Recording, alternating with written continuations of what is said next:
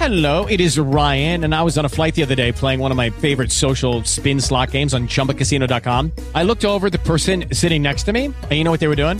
They were also playing Chumba Casino. Coincidence? I think not. Everybody's loving having fun with it. Chumba Casino is home to hundreds of casino style games that you can play for free anytime, anywhere, even at 30,000 feet. So sign up now at chumbacasino.com to claim your free welcome bonus. That's chumbacasino.com and live the Chumba life. No purchase necessary. VGW Group. Void were prohibited by law. See terms and conditions. 18 plus.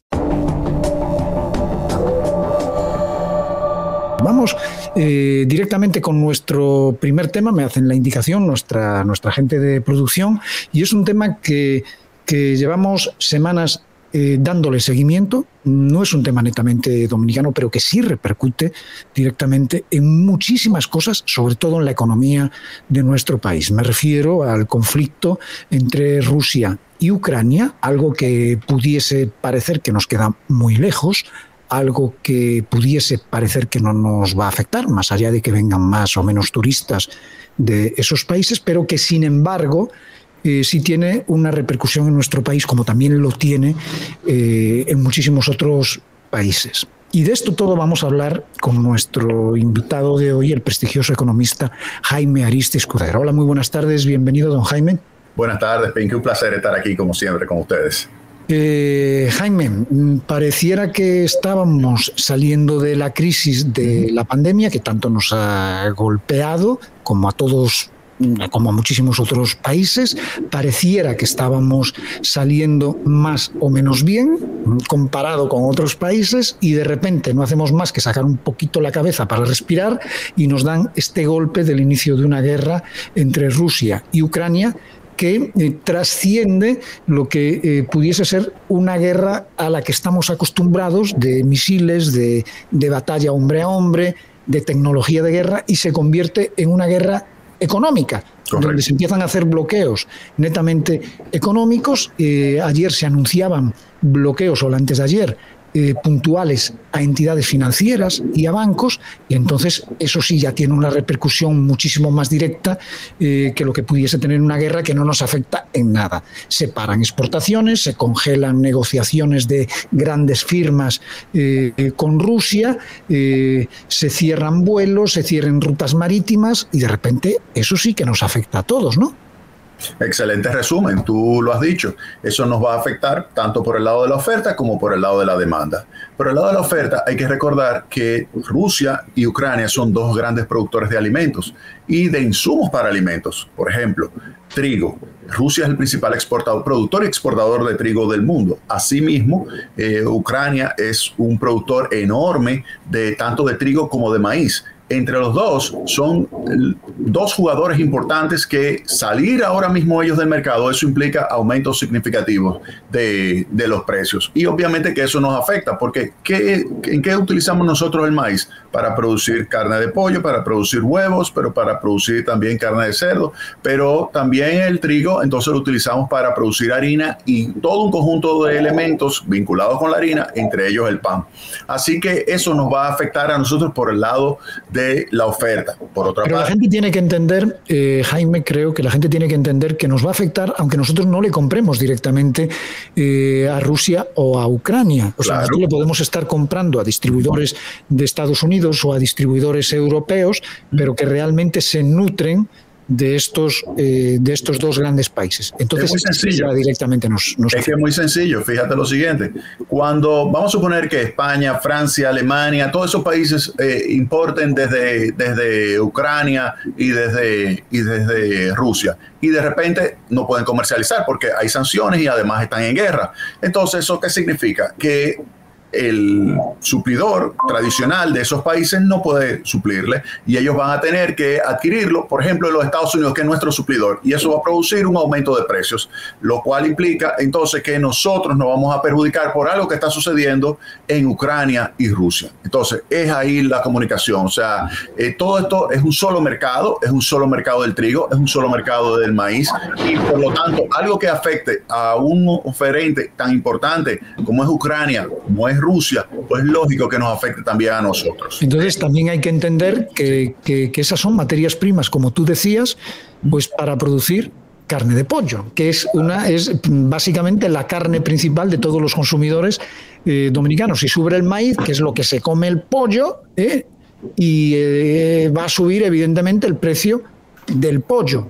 ¿Cómo puede, eh, Jaime, un gobierno, porque ya aquí se nos escapa incluso a banderías políticas o a simpatías de todo tipo, eh, cómo puede un país, evidentemente, claro, Habrá especialistas de un partido político que quizá hagan propuestas más efectivas que los especialistas de otro partido político. Ya entramos, eso es un tema político netamente, pero ¿cómo puede un país como nosotros, así chiquito, que, de repente pues no somos tan importantes en los mercados internacionales, eh, hacer que no nos afecte tanto este tipo de cosas? No, como país nos va a afectar. Como país no va a afectar. No hay manera de escaparnos de eso. No, no, no, no, no. Como país nos va a afectar eh, obviamente lo que tú puedes hacer es dentro del país tratar de amortiguar el efecto y alguien tiene que pagar porque no hay comida gratis. Entonces tú puedes decir, mira, yo voy a subsidiar la harina, voy a subsidiar el maíz, entonces el precio que venga yo le voy a dar un subsidio de tal forma que el precio que al final reciba el productor de pollo sea exactamente el mismo precio que existía antes y así no me tiene que aumentar el precio de la carne de pollo ni de los huevos. Pero, ¿cómo vamos, a hacer, pero ¿cómo vamos a hacer eso, Jaime? Eh, a lo mejor te pregunto una tontería muy grande, pero ¿cómo vamos a hacer eso si nos vivimos quejando que las recaudaciones impositivas de nuestro país no dan para lo que tenemos? Como para ahora encima y siempre nos estamos preguntando de dónde podemos sacar más dinero, si quitarle dinero a la clase media o si restarle incentivos a las empresas hoteleras, eh, al cine, no sé qué, no sé qué. O sea, ya no hay ningún sitio más en donde podamos, en qué bolsillo nosotros podamos meter la mano para sacar cuartos. Entonces, eso va a suponer endeudarnos. Sí, exactamente. O tú lo buscas eh, reduciendo, por ejemplo, la evasión impositiva, que te puede representar 4% del Producto Interno Bruto, eso es 200 mil millones de pesos. Tú pudieras pensar, mira, yo voy a reducir la evasión impositiva, voy a hacer una lucha para que ese 57% de perceptores de ingresos informales en la República Dominicana y que no lo conocen en la Dirección General de Impuestos Internos, pues comiencen a tributar. Tú pudieras decir eso, pero eso toma tiempo. Ahora, la otra alternativa es que el gobierno diga, mira, no hay opción, voy a tener que endeudarme y tirarle el problema, este problema que ahora tiene esta generación, a generaciones futuras. Porque cuando tú te endeudas como país, lo que tú estás diciendo es, mira, eh, voy a proteger a la generación de Pinky y de Miralba y me voy a ir entonces para la generación de sus hijos y le voy a decir, óyeme, yo tuve que proteger a esta generación que pasó y ahora tú me tienes que pagar impuestos. Eso se lo diría a la próxima generación. Entonces, eh, fíjate que es difícil, muy difícil, tú poder amortiguar o evitar que esto que está sucediendo a nivel internacional nos afecte. Solamente hemos hablado de dos productos, pero también ten en cuenta los combustibles. Hoy mismo, si yo busco acá en el Wall Street Journal el precio que se está cotizando, el que nos interesa a nosotros, que es el West Texas Intermediate, está en 108 dólares con 14 centavos, está subiendo 4.57.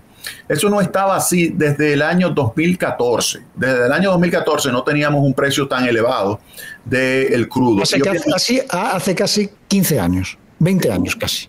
El, 2014, eso es a 8 años. 8 años, 2014, estamos en el, en el 22, exacto, 14, 14, te, sí. Entonces, tú tienes eh, una situación en la cual, obviamente, esto impacta inmediatamente por varias vías a la economía. Por una vía es el sector eléctrico, que presiona las finanzas de las EDE, que las empresas distribuidoras, que como tú muy bien sabes, están en, en déficit permanente. Si ahora tú le subes 40, eh, 50%, como ha estado subiendo el precio de los combustibles en los últimos meses, entonces tú sabes que eso implica un deterioro todavía más acentuado de las finanzas del sector eléctrico. o sea que si nosotros teníamos un lío todos los sábados y era una de, eh, uno de los callos que cualquier gobierno tiene eh, para poder satisfacer a todos los dominicanos era el tema de los combustibles, ahora esto se acaba de multiplicar.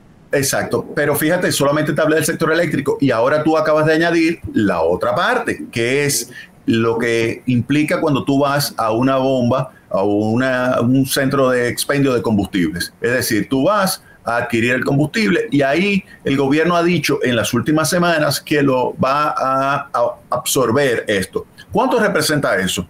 Eso le está representando al gobierno casi ya 600 millones de pesos. A estos precios le va a superar los 600 millones de pesos semanales. Semanales. Semanales. Eso implica más de 30 mil millones de pesos. Eso significa, a su vez, alrededor de 0.6% de déficit adicional para el gobierno. Es decir, si el gobierno tenía presupuestado para este año 3% del Producto Interno Bruto de déficit, tendría 0.6 puntos porcentuales adicionales de déficit. Más de 30 mil millones de pesos. Eso aparte del sector eléctrico el déficit del sector eléctrico, óyeme, pudiera ser significativo. Yo lo estoy calculando ahora. No te yo te pregunto una cosa, Jaime. Eh, mm, porque yo no sé si otros países lo hacen o no lo hacen, y a lo mejor la pregunta puede sonar un poquito eh, fuerte. Realmente los gobiernos, sea el dominicano, sea el de otro país, eh, tienen que estar subsidiando, porque entiendo por subsidio, pues las ganas de que no se te arme en huelgas eh, crisis sociales, etcétera, etcétera, etcétera. Pero no tendrá que llegar el momento en donde el ciudadano tenga que entender y asumir que si las cosas suben, suben y, le suben y nada más. Porque es que vamos de subsidio en subsidio, de subsidio en subsidio y podemos acabar hasta en un corralito en cualquier momento. Mira, los subsidios no se sostienen, obviamente, porque tú tienes un límite de capacidad de endeudamiento. Y ahora mismo tenemos una deuda como porcentaje del Producto Interno Bruto del 63% del PIB. Y por eso no se debe salir a estar ofreciendo subsidio tras subsidio, como tú señalas.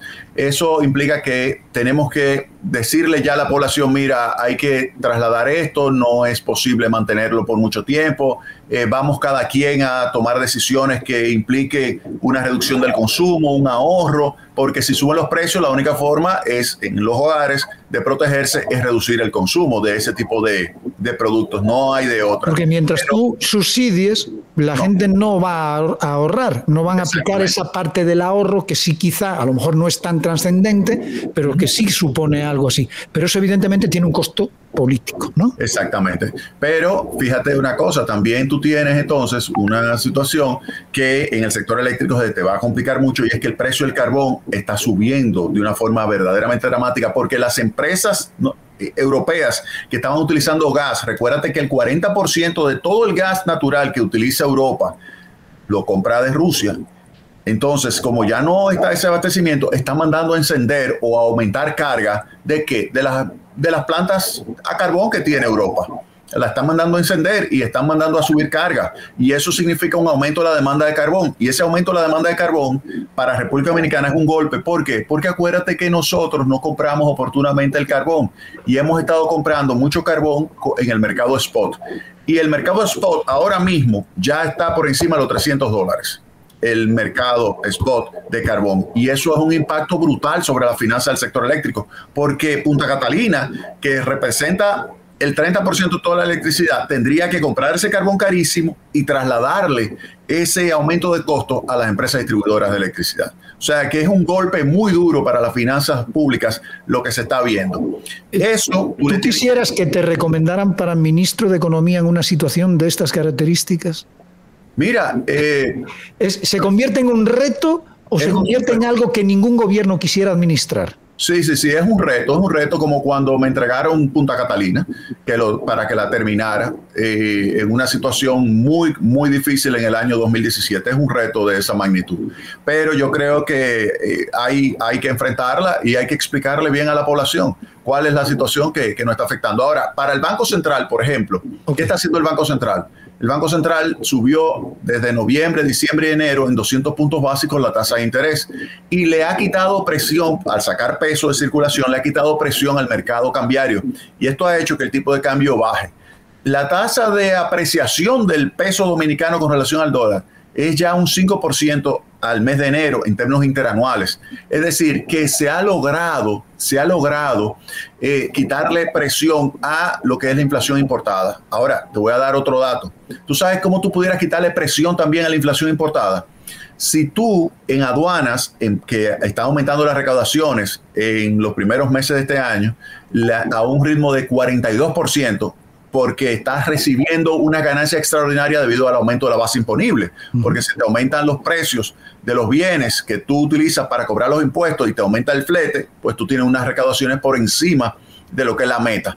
Pues en ese caso lo que se pudiera hacer es decirle a aduana que utilice como base imponible no la nueva base que serían los nuevos precios, sino los precios prepandémicos, es decir, antes de la pandemia, y también el flete. Si se hace eso, se le quitaría presión a los precios, que es la inflación que está afectando más a la población dominicana. Eh, baja el dólar, ¿cómo eso nos puede afectar? Sí, mira, eh, lo que te señalé con relación a, a la reducción del dólar, eh, esa apreciación, lo que implica quitarle presión a la inflación importada.